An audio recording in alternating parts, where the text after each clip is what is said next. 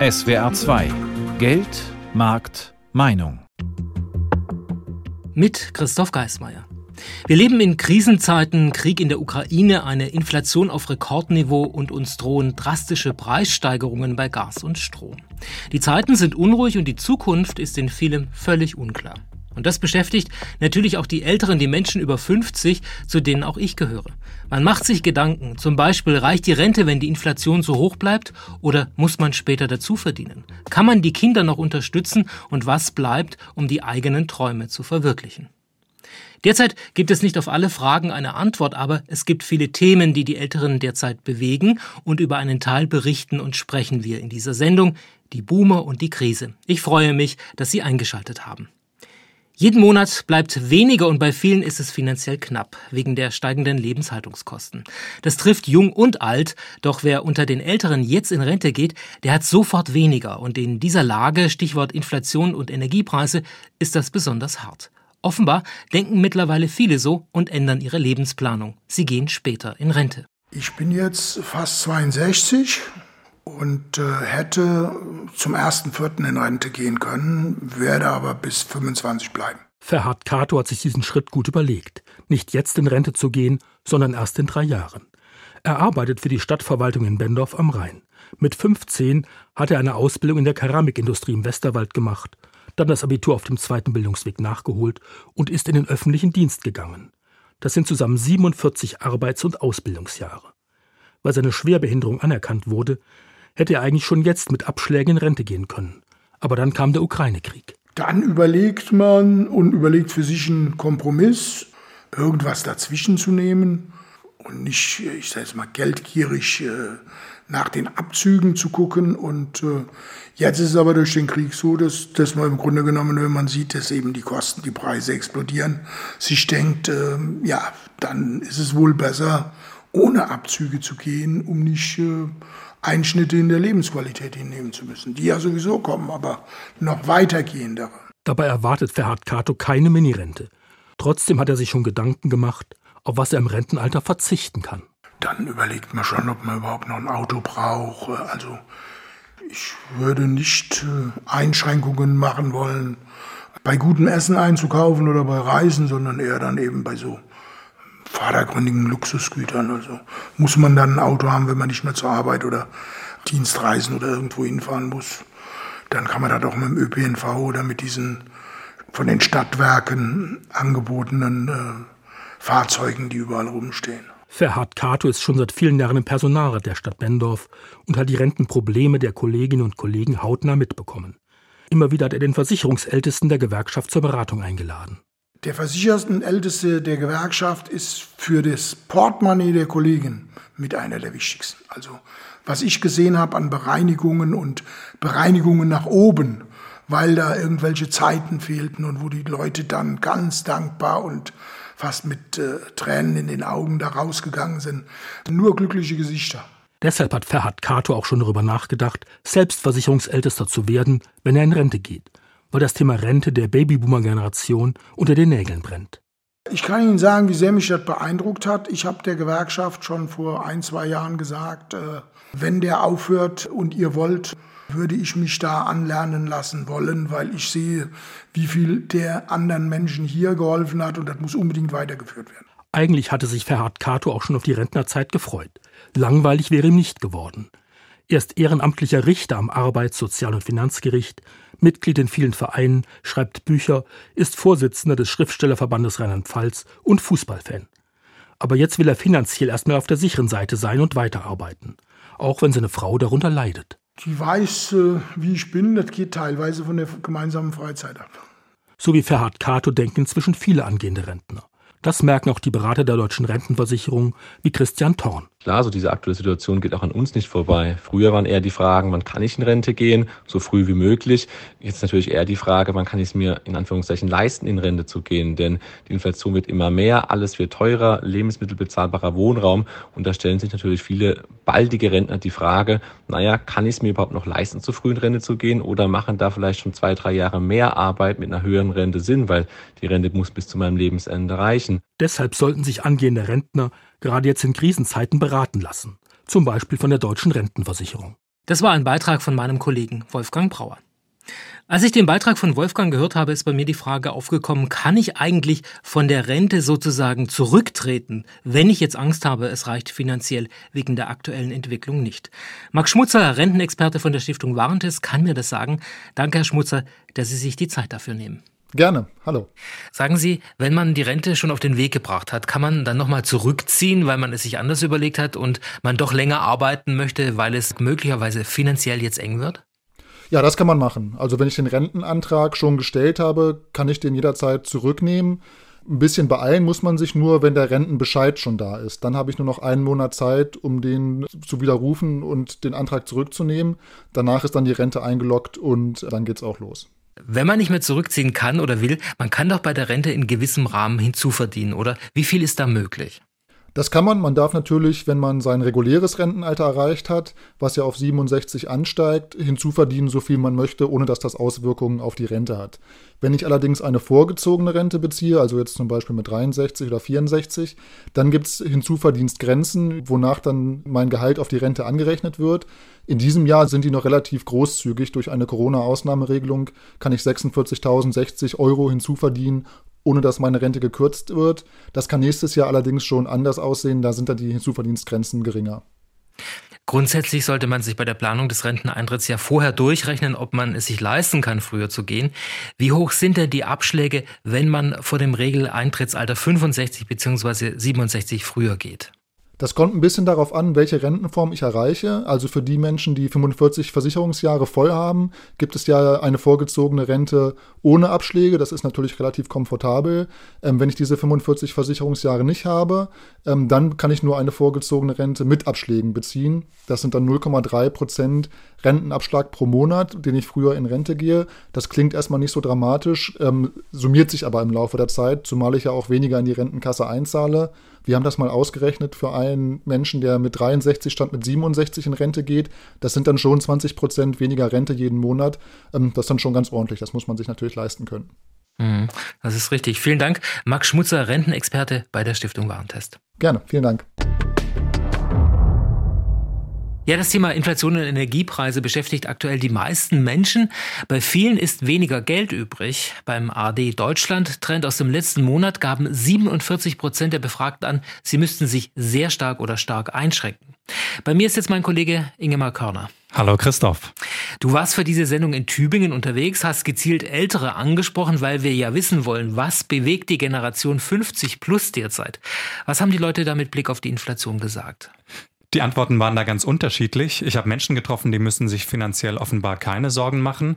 Aber es gibt natürlich auch Menschen, wo es jetzt knapp wird. Hören wir mal in meine Umfrage rein. Ja, ich sag mal, das merkt man im Geldbeutel auf jeden Fall. Ich sag mal, ich kann es mir noch leisten, aber es bleibt dann eben weniger für andere, für, für Luxusartikel oder sonstige Dinge. Wenn ich so ein gebrauchter Kleinwagen teilweise jetzt in meinen Öltank leer, vom Preis her, dann tut es schon ordentlich weh. Ich war zwölf Jahre zu Hause, dann habe ich wieder gearbeitet also ich habe eine schöne Rente, mein Mann hat eine schöne Rente. Von dem her geht es uns wirtschaftlich, finanziell sehr gut. Das habe ich tatsächlich öfter gehört in meiner Umfrage unter den Babyboomern. Viele sind zurzeit mit Blick auf ihre eigenen Finanzen nicht so besorgt.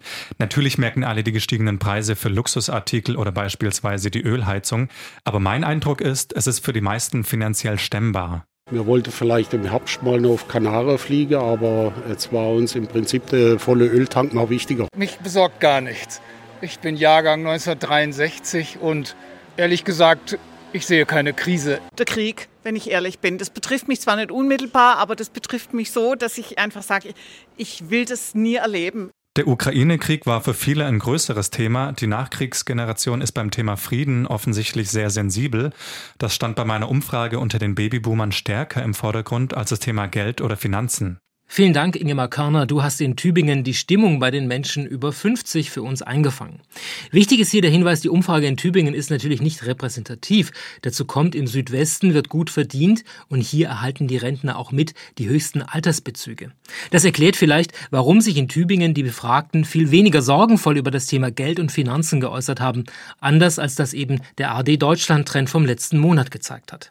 Dennoch hatte ich beim Hören der Umfragen schon den Eindruck, dass die Älteren insgesamt insgesamt eher gefasst reagieren auf das, was gerade passiert.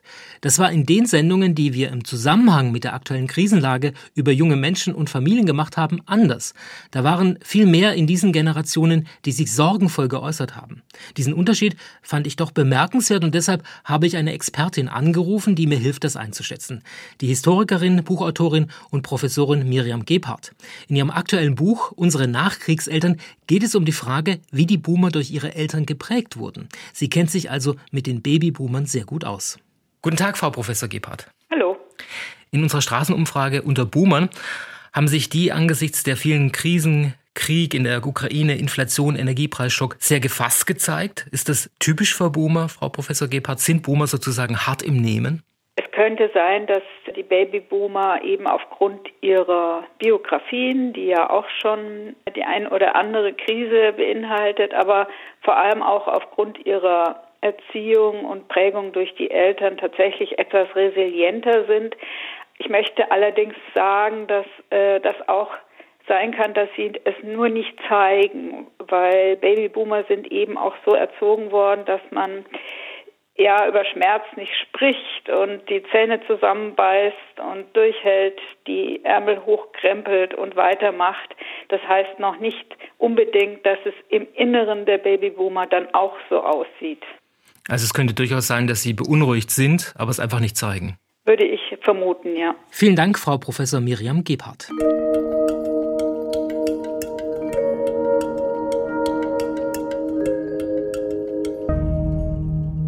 Viele Ältere stehen aktuell vor einer großen Aufgabe oder stecken schon mittendrin. Die vor vielen Jahren erworbene Immobilie muss saniert werden. Die einen schieben die Renovierung noch in ihren 50ern an, um vor dem Renteneintritt fertig zu sein. Andere sehen das als Aufgabe, wenn sie in Rente gehen. Beim Ehepaar Lautenschlager aus Tiefenbronn in Pforzheim ist es halb-halb. Frau Lautenschlager ist schon in Rente, ihr Mann arbeitet noch. Seit dem Frühjahr stecken beide nun in ihrem derzeit wohl größten Abenteuer, der Renovierung ihres Einfamilienhauses aus den 70er Jahren. Und unser Reporter Peter Lauber hat sich angeschaut, was sich seit Beginn der Renovierung im Frühjahr getan hat. Irgendwie ging nichts so richtig vorwärts, als Sabine Laudenschlager und ihr Mann im Frühjahr anfingen mit der Renovierung ihres Einfamilienhauses. Ob Fenster oder Jalousien oder irgendwelche elektrischen Teile, auf vieles mussten die Handwerker wochenlang warten. Auf die Frage, ob inzwischen alles fertig sei, muss Sabine Laudenschlager lachen. Nee. Da wird ja das Dach noch neu gemacht. Man sieht ja, das ist alles sehr marode. Und dann kommt die PV-Anlage, weil sonst bringt ja die Wärmepumpe auch nichts. Hier der Boden mit samt Geländer, also die Dehnungsfuge, die ist halt... Nicht mehr vorhanden. Nee. Das muss also alles gerichtet werden, weil sonst laufen wir Gefahr, dass wir unten dann Wasser in der unteren Wohnung kriegen. Über die Handwerker könne sie sich nicht beklagen, sagt sie. Die hätten bislang tadellos gearbeitet. Wenn sie denn hätten arbeiten können. Doch noch immer gibt es über das ganze Haus verteilt kleine Baustellen, weil das Material fehlt. Was nicht gekommen ist, das sind die Fliegengittertüren die Eingangstüren unten und oben. PV-Anlage war sehr schwierig. Ein Händler, den gibt es gar nicht mehr. Ein anderer, der hat, konnte nicht liefern. Und dann hat er jetzt auf eine dritte Firma umsteigen müssen. Da musste ich ganz schnell entscheiden. Er geht davon aus, dass er es bekommt. Jetzt denke ich einfach mal positiv. Ne? Zwischen 150 und 180.000 Euro wird das Ehepaar die Renovierung am Ende kosten. Fördergelder schon abgezogen. Deutlich mehr als ursprünglich veranschlagt. Insgesamt sind die Preise um 20 Prozent nach oben gegangen. Also ich rechne damit, dass wir 50.000 drüber liegen. Ich könnte das nicht, wenn ich nicht mein elterliches Haus geerbt hätte. Und da das Haus nicht altersgerecht war für uns, haben wir uns entschlossen, das Haus zu verkaufen und das Geld halt hier reinzustecken. Bald gehe auch ihr Mann in Rente, erzählt die 69-Jährige. Spätestens dann soll alles fertig sein, damit beide den Ruhestand im neu renovierten Häuschen auch genießen können. Die Nerven, die es bis dahin noch kostet, die seien mit einkalkuliert, gibt sich Sabine Lautenschlager inzwischen gelassen. Und die Verschönerungsarbeiten, wie jetzt der Vorgarten oder so, kann man auch nächstes Jahr noch machen. Also ich bin davon ausgegangen, wenn ich das Haus hier umbaue, dann habe ich hier halt zwei Jahre eine Baustelle fertig aus. Punkt. Ja, das können viele nachvollziehen. Die Renovierung einer Immobilie läuft selten nach Plan. Sie dauert in der Regel länger und wird teurer. Doch was tun, wenn man gerne renovieren möchte, aber Geld fehlt? Nils Nauhauser von der Verbraucherzentrale Baden-Württemberg. Wie ist das eigentlich, wenn Senioren für die Sanierung ihrer Immobilie einen Kredit bei der Bank wollen? Geht das bei allen Instituten nach Ihrer Erfahrung oder gibt es Banken, die da ablocken? Also ob das bei allen Instituten klappt, da würde ich mal ein Fragezeichen dahinter setzen. Also wir haben immer wieder Beschwerden von VerbraucherInnen, ähm, dass sie uns eben mitteilen, ja, das örtliche Institut hat eben so einen Kreditantrag abgelehnt oder auch einen Förderantrag abgelehnt, aber das sind sehr, sehr wenige Beschwerden. Von daher gehe ich davon aus, dass es im Regelfall auch funktioniert. Sie sagen, es sind wenige Beschwerden, aber bekommen Sie mit, warum manche Banken bei Senioren keinen Kredit geben wollen, offenbar? Naja, also die Bank sagt das ja nicht im Einzelfall. Also manche Banken äh, geben dann so als Grund vor, nee, wir machen das nicht für Senioren. Früher, vor ein paar Jahren, hieß es, da war die Hypothekarkreditrichtlinie schuld, also der Gesetzgeber sei schuld, weil man den alten Leuten, den alten Rentnern quasi keine hohen Kredite mehr verkaufen durfte. Das war aber falsch. Das wissen auch die Institute. Also ich kann nur sagen, unterm Strich, die Geschäftspolitik ist einfach sehr unterschiedlich. Äh, die einen sind da ein bisschen offensiver, auch im Markt der Senioren und Seniorinnen und andere sind da zurückhaltender. Müssen Ältere denn, wenn sie einen Kredit für die Sanierung ihrer Immobilie aufnehmen, etwas anders machen als Jüngere? Nein, im Grunde ist es dieselbe Prozedur. Man muss eben darlegen, äh, dass man die Verpflichtungen aus dem Darlehensvertrag, also die monatliche Rate, eben auch dauerhaft äh, erbringen kann. Solange das reicht, wird man den Kredit normalerweise auch kriegen. Im Zusammenhang mit Krediten für Ältere hört man ja oft, ein Kredit muss zu Lebzeiten noch zurückgezahlt werden. Stimmt das? Ist das äh, eine Regel, die gilt? Nein, das ist eben äh, das, was ich vorhin sagte bei der Hypothekarkreditrichtlinie. Da war es am Anfang, vor einigen Jahren gab es so ein Missverständnis. Da haben einige Kreditinstitute gedacht, das wäre vom Gesetzgeber so beabsichtigt gewesen. War es aber nie, stand auch nie im Gesetz drin. Das ist mittlerweile aber alles klargestellt und ausgeräumt. Also wenn das hier und da noch ein Berater, eine Beraterin sagt, dann ist das einfach eine falsche Information. Also man darf auch mit Schulden ins Grab steigen. Also man darf auch äh, Kredite aufnehmen. Wichtig ist wirklich nur, dass man die Rate, also Zins und Tilgung, dass man das eben dauerhaft finanzieren kann. Und dazu sollte eben das Einkommen ausreichend sein. Das ist das, was viele Banken eben einfach verlangen und das ist im Grunde auch richtig so. Aber viele stellen sich schon die Frage, wer denn für den Kredit gerade stehen wird, wenn der Kreditnehmer vor Ablauf äh, der Frist verstirbt. Klar, und da hat man ja bei den Immobilienkrediten eine Sicherheit. Und äh, das wird ja auch vertraglich alles vereinbart. Also wenn äh, die äh, Rate oder die Schuld nicht beglichen werden kann, dann darf die Bank eben das Objekt verkaufen und sich aus dem Verkaufserlös ähm, ja, bedienen, um die Schuld eben abzuzahlen. Oder die Erben übernehmen dann einfach die, den Kredit und führen ihn fort. Klar, klar. Genau, also zunächst mal richtig. Zunächst mal ist es so, dass die Erben den Kredit äh, vollumfänglich übernehmen und wenn dann irgendwie ein Rückstand entsteht und wenn dann die, die Raten nicht rechtzeitig bezahlt werden und der Rückstand zu groß wird, dann darf die Bank das Objekt auch tatsächlich verkaufen, ja. Gerade wer saniert, möchte ja auch an die günstigen Fördermittel der staatlichen KfW-Bank. Wie läuft denn hier die Beantragung für die Älteren? Geht das reibungslos? Äh, leider nicht immer. Also wir haben da auch, äh, auch bei Jüngeren übrigens äh, immer wieder das Problem, dass wir äh, die Mitteilung erhalten von VerbraucherInnen, dass eben die KfW-Kredite von der örtlichen Bank nicht ausgezahlt werden. Also man würde gerne einen günstigen KfW-Kredit erhalten, aber die Bank, die Sparkasse vor Ort macht nicht mit. Das gibt es vereinzelt. Man muss wissen, die Kreditinstitute kriegen natürlich von der KfW auch eine Provision, die kriegen Geld dafür. Also die müssen das nicht quasi, äh, ja, das ist kein gesellschaftlicher Auftrag für die Kreditinstitute. Das das, also die, die verdienen damit. Von daher machen das auch die allermeisten. Aber ähm, auf der anderen Seite gibt es eben auch viel Druck, vorhandenes Geld irgendwie auszureichen. Das war in den letzten Monaten auch noch stärker, als wir Negativzinsen hatten. Da saßen viele Kreditinstitute natürlich auch viel Geld. Und da wollten die lieber ihr eigenes Geld an äh, die VerbraucherInnen äh, bringen, statt drittes Geld von der KfW weiterzuleiten. Äh, da gab es also immer mal wieder Probleme. Muss man damit rechnen. Aber unser Rat ist einfach im Zweifel zwei, drei weitere Banken mehr anfragen und sich über die Fördermöglichkeiten bei der KfW direkt informieren. Die haben da eine sehr gute Internetseite. Aber ich brauche eine andere Bank, wenn meine Hausbank bei der KfW-Förderung Nein sagt. Ja, Ganz genau. Also man braucht eine andere Bank, wenn die Hausbank sagt Nein. Also es gibt keinen Rechtsanspruch auf Auszahlung der KfW-Fördermittel bei der eigenen Hausbank. Das heißt, da muss man ziemlich hartnäckig sein und von Bank zu Bank gehen und versuchen, als Neukunde dann dort äh, die KfW-Förderung zu erhalten. Richtig, ähm, das ist auch natürlich verbraucherpolitisch ein großes Problem, weil hier Fördermittel ja eigentlich gar nicht ihr Förderziel erreichen äh, oder nur dann ihr Förderziel erreichen, wenn die örtliche Bank mitspielt. Also wenn die nicht mitspielt, dann gibt's halt keine Förderung, ähm, aber wenn sie mit, nur, nur, nur dann, wenn sie mitspielt, gibt's die Förderung. Das ist natürlich unbefriedigend, das kritisieren wir auch, ist aber ein Problem, das seit vielen Jahren schon existiert. Die KfW kennt das Problem, die Politik kennt das Problem, bislang löst man es allerdings leider nicht. Wenn ich Sie richtig verstehe, ist es kein explizites Problem von Älteren, sondern auch von Jüngeren Also da sitzen alle im gleichen Boot bei dem Problem, den Zugang zu der KfW-Förderung zu erhalten. Ja, so ist es. Sagt Nils Nauhauser, Finanzexperte von der Verbraucherzentrale Baden-Württemberg. Vielen Dank.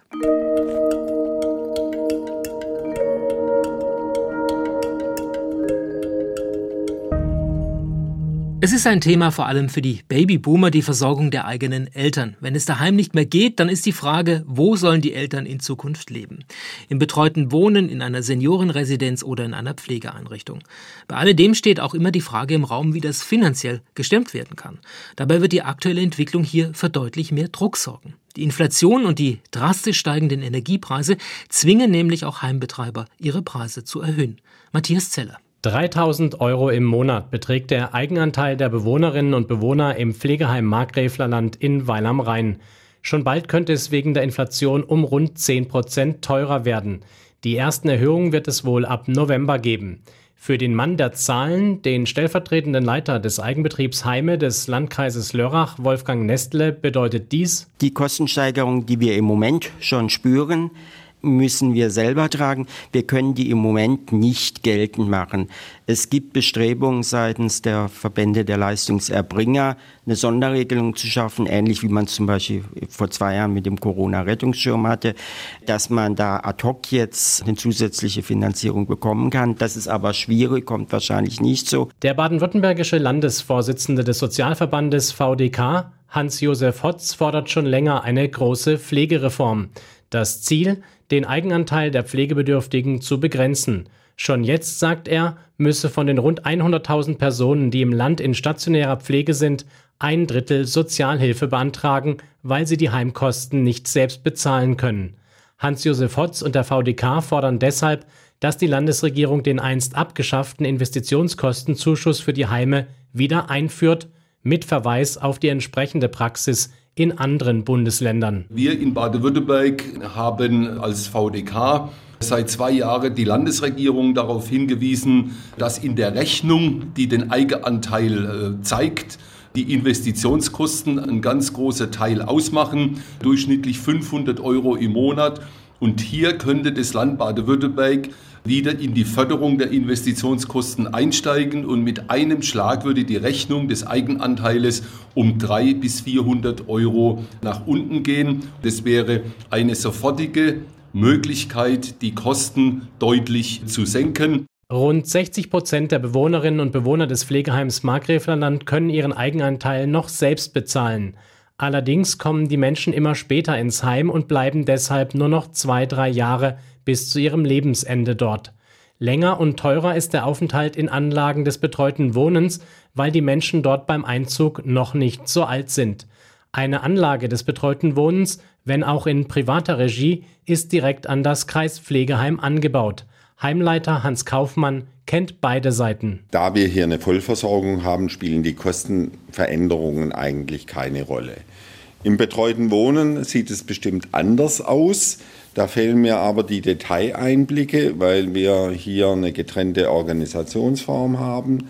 Allgemein kann ich aber sagen, die Mieten sind relativ hoch. Das heißt, Menschen, die im betreuten Wohnen, die dort einziehen, das sind ja Privatverträge, die müssen schon über eine gewisse Bonität verfügen. Es ist nur eine Frage der Zeit, bis die höheren Kosten bei den Bewohnerinnen und Bewohnern ankommen ob im Heim oder im betreuten Wohnen. Für Reinhard Heichel, den Leiter des Eigenbetriebs Heime des Landkreises Lörrach, ist eines deshalb klar. Der gesetzlich eingefrorene Zuschuss, den die Pflegekasse für die Unterbringung in den Heimen bezahlt, muss steigen und das wiederum müssen alle bezahlen. Das heißt, das, was wir zahlen werden, was wir in die Pflegekasse einzahlen, mit 1, Prozent wird steigen müssen, weil sonst wird es nicht mehr bezahlbar sein für den Einzelnen im Pflegeheim. Ja, und das war die Sendung Die Krise und die Boomer. In dieser Ausgabe haben wir einen Blick auf die Lage der Älteren angesichts der aktuellen Entwicklung geworfen. Wie gehört, überlegen offenbar einige, den Renteneintritt zu verschieben, besser etwas länger arbeiten als zu wenig Geld haben im Ruhestand.